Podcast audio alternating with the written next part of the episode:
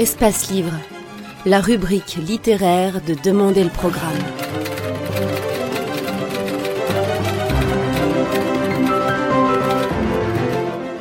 Espace Livre, les rencontres d'Edmond Morel.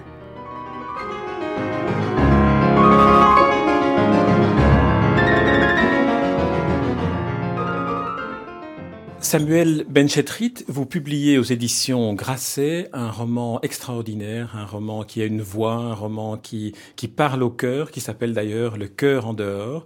C'est un récit d'une vérité désarmante. Le narrateur Charlie est un petit garçon des banlieues et il raconte une journée, il a dix ans, il est malien, il raconte une journée dans les banlieues. Comment avez-vous trouvé cette, cette voix si particulière pour le petit Charlie? C'est très difficile d'écrire pour un enfant de 10 ans parce que... Il y a des choses très enfantines qui colleront pas et des choses vraiment qu'un enfant ne peut pas dire qui marcheront très bien.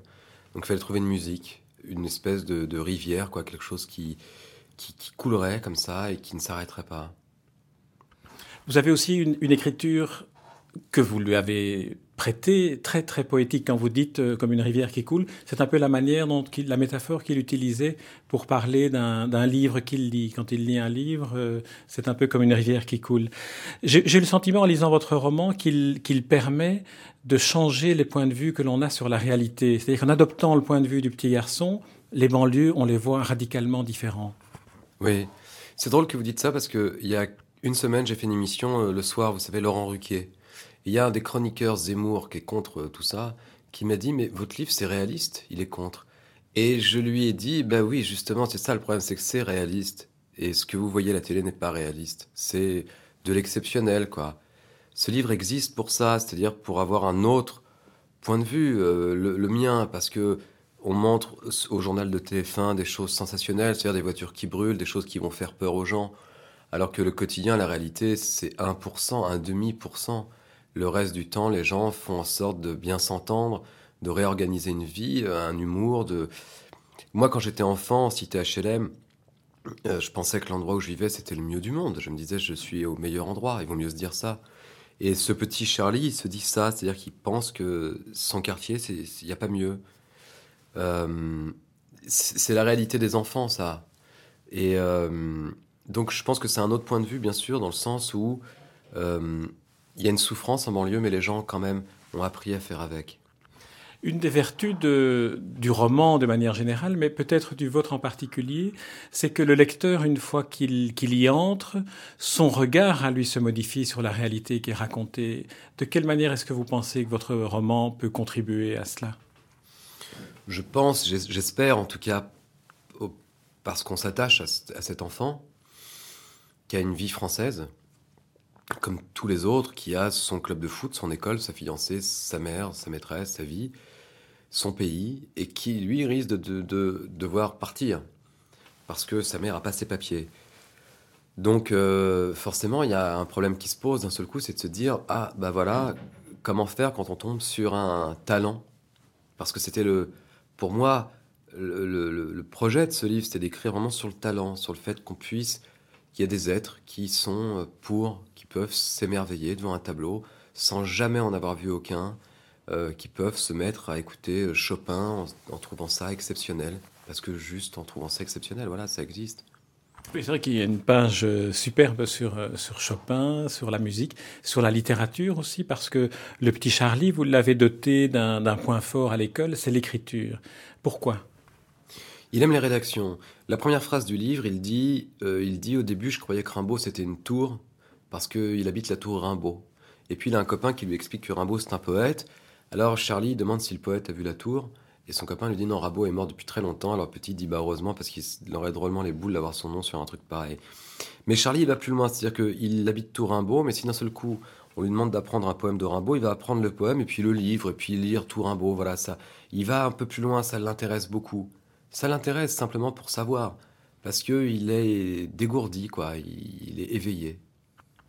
Il a un, parcours que, que, vous faites découvrir par une, par une métaphore extraordinaire.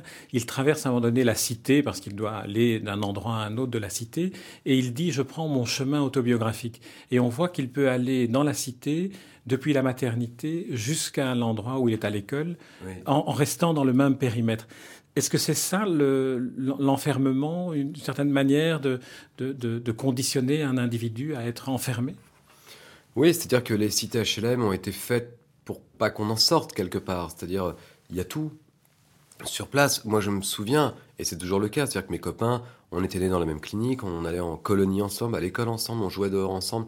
Donc il y, avait un truc d'être tout le temps ensemble. Mais encore une fois, quand on a cette vie-là, je trouve que la banlieue se passe plutôt bien. Vu que c'est des gens qui ont en France le plus de problèmes, qui doivent vivre ensemble et qui arrivent à, à trouver une harmonie quand même là-dedans. Donc je trouve que ça se respecte beaucoup, ça.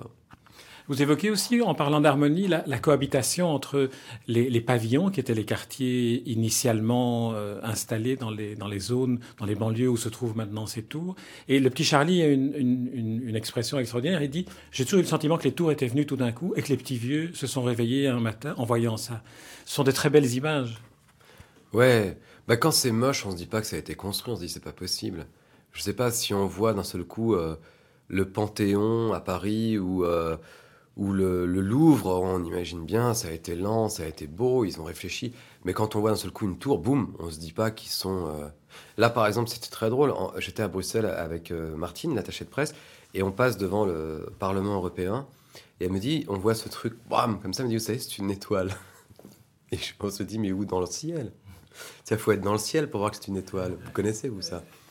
Alors, ça nous a fait marrer parce que c'est comme à Paris, la bibliothèque, ils disent que c'est des livres ouverts, mais d'en haut il y a très peu de gens qui, voient d'en haut. Donc c'est des idées un peu comme ça. Alors là, c'est des idées farfelues qui coûtent très cher, mais en banlieue, ils ont, ils ont posé des immeubles comme ça. C'est vrai que les gens qui vivaient là-bas. Moi, mon père, mon grand-père, le père de ma mère, était maçon dans la cité HLM dans laquelle j'ai grandi. Il a construit des pavillons. Et à cette époque-là, il devait y avoir quand même un, petit charme de nature, de choses. C'est vrai que les immeubles sont arrivés comme ça et ça a été, euh, mal fait, quoi. Alors le petit Charlie ne vit pas tout seul. Le, roman tient en une journée, raconte une journée qui débute mal, qui débute avec euh, la police qui, débarque dans l'appartement HLM qu'il occupe avec sa mère et avec son frère aîné. Et la police cherche la maman. On verra à la fin du roman quelle est la raison, quelle est la motivation de cette arrestation. Le petit Charlie se retrouve soudain tout seul, mais il est doté d'une très grande capacité, c'est l'imagination, dit-il. Et donc dans votre roman, il, il déambule à la recherche de son frère aîné pour lui apprendre ce qui est arrivé à sa mère, mais à chaque, à chaque moment, des images lui viennent, il raconte, il n'arrête pas de parler. C'est une très très belle voix que vous avez, que vous avez trouvée là, une très belle voix aussi dans, dans le sens d'un cheminement de la pensée, de l'imaginaire. Oui, il y a une sorte de... On le suit comme un petit guide de son quartier, de son cœur. Il est, euh, c'est presque un parcours initiatique. Il, il, a un âge particulier, 11 ans. Moi, j'ai un fils qui a 11 ans. 11 ans, c'est un âge où à la fois on, entre vraiment dans le monde adulte, l'école, le collège, changement d'heure, plusieurs profs, on est moins. Euh, même c'est plus les maîtresses, tout ça, il y a un autre truc. Et en même temps, on a, très, on a encore vraiment besoin de, caresses, de câlins, de tendresse. Ce que je voudrais simplement vous dire, c'est que je suis, moi, pour dire que la mère euh, a été embarquée à la par la police parce qu'elle n'a pas ses papiers, conduite dans un centre de rétention. C'est-à-dire que je, pour, moi, le livre n'est pas du tout un livre où on apprend ce qu'on l'apprend très vite. Parce que le petit garçon a un doute à un moment donné, il pense qu'elle est dealeuse de, drogue. Donc, il y a une partie du roman où il est angoissé à cette idée-là. Il peut pas imaginer pourquoi elle était embarquée, il imagine qu'elle était espion, enfin tout ce qui est imaginable pour un enfant, mais pas du tout, elle était conduite dans un centre de rétention parce qu'elle n'a plus ses papiers. Et j'aime l'idée qu'on lise le livre avec en, le sachant. Voilà, c'est pas un suspense, quoi. Voilà, c'est pas un thriller. Et c'est son frère qui va lui apprendre ce qui s'est passé parce qu'il cherche son frère. Euh, et, le, livre est écrit effectivement chapitré heure par heure à l'heure française.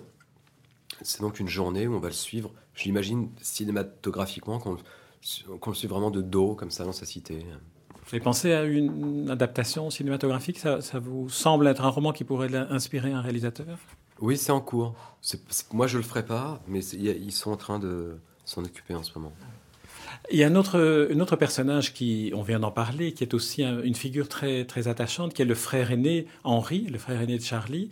Henri, c'est quelqu'un qui, lorsqu'il a eu l'âge de, de, Charlie, finalement, a basculé du côté de la drogue, a basculé, alors qu'il était quelqu'un de brillant. Et la manière dont on parle Charlie est très, très attendrissante, parce qu'il il, il sait comment était son frère et ce qu'il aurait pu devenir, comme un peu un miroir lui qui lui est tendu. Exactement, exactement. C'est la partie négative de Charlie, Henri. Il y a beaucoup ça en banlieue. Moi, j'ai connu ça, les grands frères qui ont mal tourné parce que les parents venaient d'arriver en France et s'étaient laissés déborder. L'arrivée de la drogue, très puissante. Et puis, il dit à un moment donné, euh, il y a un professeur qui dit à Charlie, ton frère a fait une dépression. Alors Charlie demande ce que c'est un copain et son copain lui dit, c'est un truc de riche. Une dépression, ici, on, ça n'existe pas. On dit que ça va mal et que ça va passer. Il n'y a pas de psychiatre en banlieue. Il y a des assistants sociaux. Mais il n'y a pas de psychiatre parce que ça coûte cher, les psychiatres. Et puis, il faut vraiment avoir d'autres problèmes, quoi. Euh. Mais en fait, donc, euh, il voit son frère comme quelqu'un qui a échoué, mais qui a presque échoué pour lui, qui a essuyé les plâtres, quoi, voilà. Et ce frère, d'ailleurs, se révèle d'une grande tendresse pour Charlie, dur, mais d'une grande tendresse. Et Charlie va même apprendre que son frère le suit, l'observe euh, au foot, à travers les grilles de la cour de récréation. Et le frère détient une sorte de vérité, une sorte de chaos. Il est peut-être celui qui protège son frère de loin, comme ça, rien qu'en le regardant, il, il, il, le met en garde aussi, euh, en montrant l'exemple de ce qu'il est devenu. Il met d'une certaine manière en garde le petit Charlie de, de ne pas suivre le chemin qu'il a suivi. Oui, c'est ça.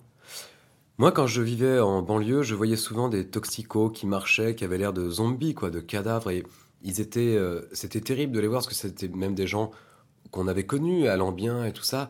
Mais en même temps, il y avait comme un, si on, la menace se baladait pour nous, quoi, voilà, pour nous prévenir que c'était atroce, que c'était vraiment terrible.